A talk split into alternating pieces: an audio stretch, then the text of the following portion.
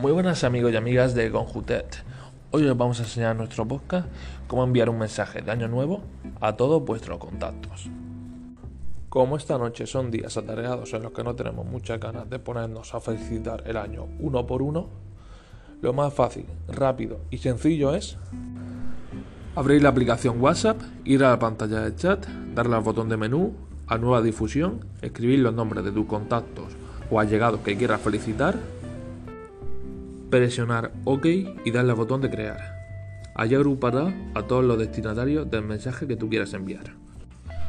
Posteriormente, crea tu mensaje personalizado allí, en el grupo de difusión, y todo lo que escribas ahí le llegará a todos tus contactos al mismo tiempo. Eso sí, si te responden te llegará individualmente, no te va a llegar asociado al grupo, ya que solamente lo que te respondan lo verás tú.